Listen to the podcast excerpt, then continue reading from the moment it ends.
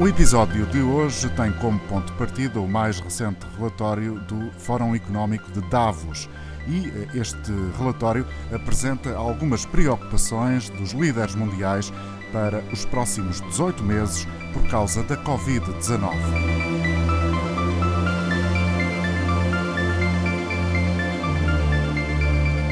Estão hoje neste Covid-19 perguntas, respostas e efeitos.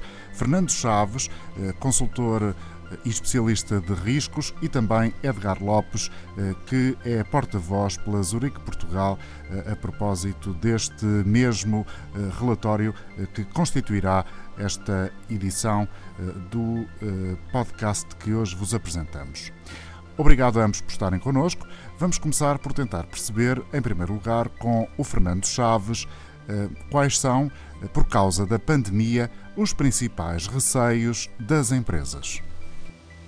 As empresas têm as suas contas assentes em cima de uma recuperação lenta e difícil de, de, que advém da crise financeira dos últimos 10 anos. Essa recuperação foi feita também à custa de crédito, ou seja, endividamento, bem como de alta competitividade, nomeadamente com margens muito esmagadas. Não é por isso de estranhar que, ao fim de 15 dias de confinamento, algumas indústrias estivessem a declarar a sua incapacidade para sobreviver mais 15 dias sem apoios extraordinários do Estado ou deste por vida da União Europeia. Não é também de estranhar que no estudo realizado no Fórum Económico de Davos em colaboração com a Marcia McLennan e o Grupo Zurique, surjam no topo dos principais receios, e respondendo mais diretamente à pergunta, uma prolongada recessão da economia global, ou aumento de falências e consolidação das posições nos líderes de algumas indústrias, um, aumento do proteccionismo por parte de algumas nações, uh, que dificultam exportações, importações, investimento estrangeiro, um, altos níveis de desemprego que são esperados, ataques cibernéticos e fraude de dados, já para não falar de uma nova onda de dimensão e duração imprevisíveis ou uh, um novo surto epidémico. Qual é o horizonte temporal que os empresários estimam que possa durar a crise, Fernando Chaves?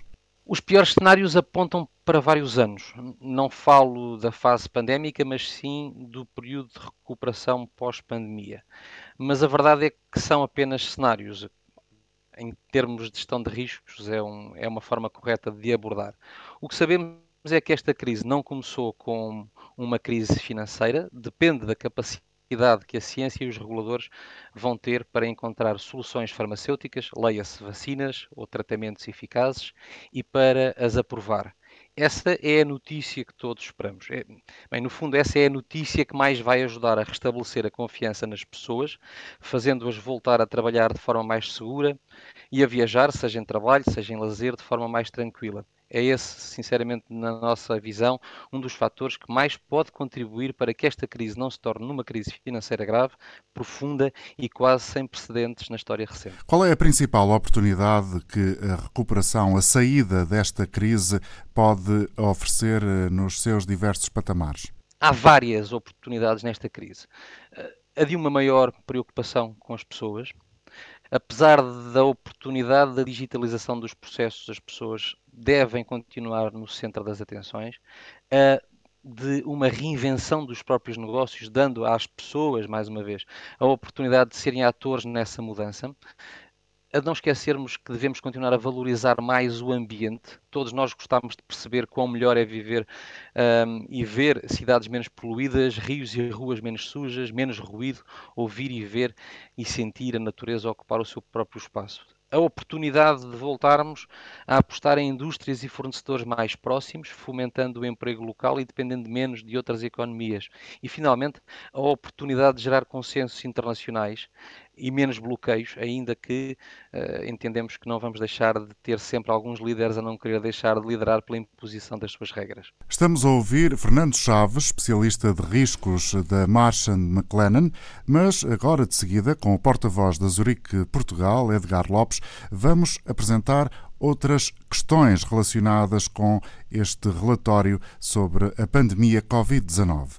Edgar, os gestores perspectivam um aumento da carga fiscal?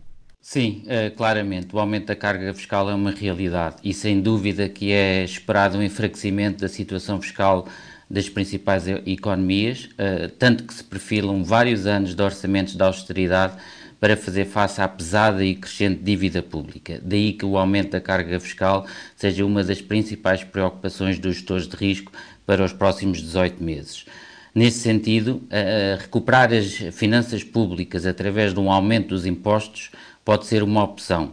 Realocar ou reduzir os orçamentos públicos pode ser outra, mas antes destas medidas, que certamente irão aumentar a recessão e trarão mais desemprego, é fundamental incorporar políticas verdes, circulares e inclusivas em pacotes de estímulo à retoma económica, seja nos projetos público-privados, nas reformas financeiras ou nas eventuais leis que vierem a ser lançadas. Esta sim seria uma forma de uh, ultrapassar os atuais modelos de subsídios desatualizados e que muitas vezes são perversos de facilitar a transição para as energias renováveis, melhorar a coordenação dos diferentes transportes públicos, reduzir uma agricultura intensiva, restaurar a biodiversidade e, desta forma, diminuir as emissões de carbono e atingir as metas do Acordo de Paris. Tudo isto uh, seria útil sem aumentar a carga fiscal. A título de exemplo, o, o governo francês acaba de anunciar que, para já, não aumentará os impostos como resposta à acentuada subida das despesas públicas no país. Portanto, acho que é um sinal forte que é possível de evitar a carga fiscal, mas certamente estamos a falar da economia francesa, que não é de todo a economia portuguesa. Hoje eh, ficamos a saber que a partir do próximo dia 1 eh, os aviões podem de novo ter lotação completa, ao contrário eh, daquela que é a orientação vigente neste dia 22 de maio de 2020. Isso mudará a 1 de junho. O setor da aviação, sabemos, foi um dos mais atingidos, o do turismo igualmente. Edgar Lopes, sendo estas áreas muito enfraquecidas com esta pandemia, elas podem nunca mais voltar a ser o que foram? Sim, claramente. Em abono da verdade, nenhum setor de atividade vai regressar rapidamente à anterior normalidade. Portanto, na, tanto na aviação como no turismo, estamos já a assistir a despedimentos e podem somar-se reajustes salariais para os que ficam ou mesmo até processos de insolvência. Portanto, neste sentido, acho que se perspectiva uma recuperação destas das atividades, seja lenta, demorada e em linha com a implementação das diversas fases da retoma da atividade. Uma medida importante é aquela que alguns países estão já a tomar, no sentido de incentivar os seus cidadãos a usufruir do período de férias deste ano em território nacional, como é o caso de Portugal. Depois, numa segunda fase e lentamente, deveremos poder retomar as viagens de longa distância, logicamente com as devidas medidas de proteção. Portanto, acho que reinventar o negócio é válido para a aviação, para o turismo, como para todos os outros setores. O relatório do qual estamos aqui a conversar esta, eh, nesta edição fala em choques sistémicos futuros. Edgar Lopes, o que são estes choques sistémicos futuros exatamente? Sim, é verdade. O relatório faz referência a choques uh, sistémicos futuros e dá como exemplos a crise climática, a turbulência geopolítica, o aumento da desigualdade, a pressão na saúde mental, as lacunas na governação tecnológica e a contínua pressão nos sistemas de saúde. Portanto, estes riscos não são uma novidade, eles já constavam do Global Risk Report que apresentámos em janeiro deste ano e que identifica os principais riscos dos empresários de todo o mundo para, uh, como sendo os mais preocupantes. Para evitar estes choques uh, sistémicos, precisa, precisamos de criar e implementar soluções também elas sistémicas, mas com uma visão e pensamento de, de longo prazo. Edgar Lopes, da Zurique, Portugal, e agora com Fernando Chaves, da Marsh McLennan. Queremos saber quais são, uh, neste relatório, os riscos globais apontados para a próxima década, Fernando. A próxima década será, eh, como aliás dizia uh, o Edgar, marcada pelos riscos ambientais.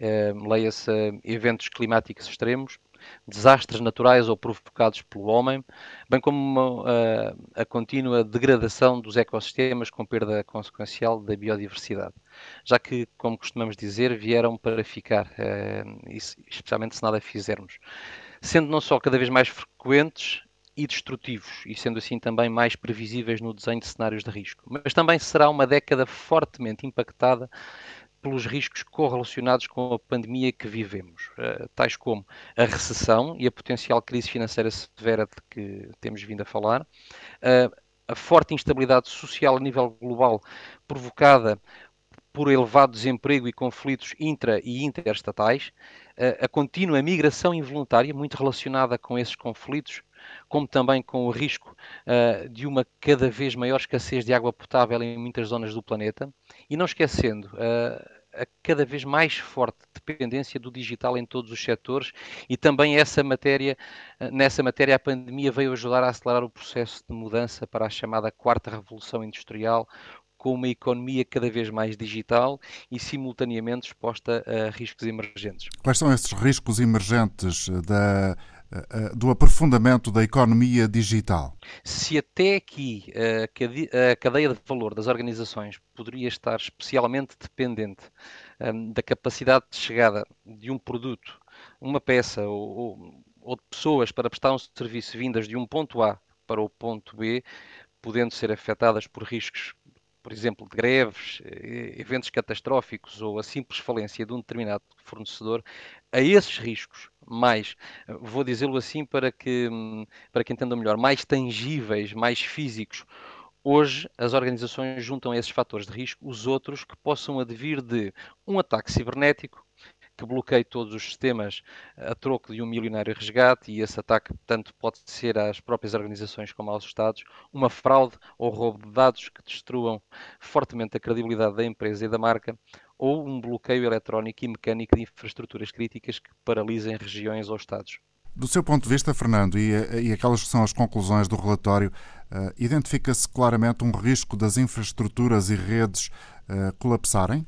Infelizmente, temos que dizer que sim há riscos globais altamente catastróficos que, nas cabeças de muitos, estão reservados apenas para os mais pessimistas, os chamados profetas da desgraça, ou que são mera ficção digna de filmes apocalípticos de Hollywood. Mas veja-se o caso da pandemia, que há vários meses um, e há vários anos, até no próprio Global Risk, foi mencionada e apontada como mais do que provável, e na verdade nenhum país se preparou adequadamente para ela, limitando-se a reagir. O mesmo se aplica ao risco das infraestruturas e de redes de IT colapsarem. É um cenário extremo, mas não faltam exemplos de casos de ataques ciberterroristas a utilities, como empresas elétricas ou de água, a empresas de telecomunicações, a companhias de aviação ou até mesmo centrais nucleares. Não é por acaso que que no que antecede, no estudo que antecede o Global Risks Report e que é realizado no final de cada ano também pela Marchand McLennan e o Grupo Zurique, junto às empresas em todo o mundo, que entre os cinco riscos que os gestores dos Estados Unidos mais temem, só a título de exemplo, estão ataques, uh, ciberataques, uh, fraude e roubo de dados, quebra das infraestruturas de informação e falha das infraestruturas críticas, juntando-se a estes quatro os ataques terroristas que não deixam de poder ser por via eletrónica ou usando informações roubadas nesse meio. E isto é a visão dos, dos empresários e, e, e líderes dos Estados Unidos. Mas a maioria destas preocupações estão também no top 5 para os líderes e gestores de regiões como a Europa, o leste asiático, a América Latina e até a própria África subsaariana. Fernando, é curioso que não esteja no, nos primeiros cinco lugares das preocupações uh, a repetição de um cenário uh, semelhante ao que estamos a viver, ou seja, uma nova pandemia, ou, ou, ou efetivamente essa também é uma preocupação que existe? É uma preocupação que existe. Uh, no estudo que divulgamos agora, é uma preocupação que aparece não no top 5, mas um, numa, numa das perguntas que é realizada, existe o receio de o surgimento ou de uma nova vaga uh, ou de uma nova epidemia igualmente desconhecida que possa conjugar-se em simultâneo com aquela que estamos a viver. Agora com o gestor da Zurique Portugal, Edgar Lopes, o que é que esta pandemia uh, ensinou aos líderes de opinião uh, e gestores globais, Edgar? Bom, enquadrando, a pandemia do Covid-19 começou por ser uma crise de saúde pública que rapidamente se transformou numa crise económica e social. Durante esta crise temos assistido ainda a conflitos e divisões políticas, a vários ataques cibernéticos, como o Fernando já muito bem falou. A desigualdade tornou-se mais evidente, muito por força do aumento do desemprego, e a probabilidade de termos novas epidemias no futuro uh, acentuou-se claramente. Portanto, esta crise veio também comprovar que existe uma total e completa interdependência entre os principais riscos globais que têm vindo a ser identificados anualmente pelos líderes de todo o mundo. ficou evidente também que o mundo necessita de políticas sustentáveis capazes de impulsionar a economia e, em paralelo, proteger o planeta e as pessoas. Por esta razão, penso que uma ação imediata e concertada por parte dos líderes é o caminho para tornar a economia mais verde, circular e inclusiva e, como, e como consequência, que seja mais resiliente para todos, para as famílias, para as empresas e para o planeta em geral. Em conclusão, Edgar, podemos dizer que as alterações climáticas, eh, de um ponto de vista mais amplo, eh, são eh, encaradas como uma espécie de motor desta pandemia? Bom, tanto quanto se sabe, os cientistas ainda não encontraram uma ligação direta entre as alterações climáticas e a pandemia do Covid-19. No entanto, as alterações climáticas são não só um risco, mas um dado adquirido. Penso que se todos adotarmos comportamentos mais sustentáveis, reduzimos as emissões de carbono e restauramos a biodiversidade do planeta. Portanto, desta forma, atingiremos o objetivo uh, de, de, evitarmos uh, novos uh, eventuais surtos epidémicos. Com Fernando Chaves e Edgar Lopes, trouxemos aqui, neste episódio de Covid-19, perguntas, respostas e efeitos, as conclusões do mais recente relatório do Fórum Económico Mundial.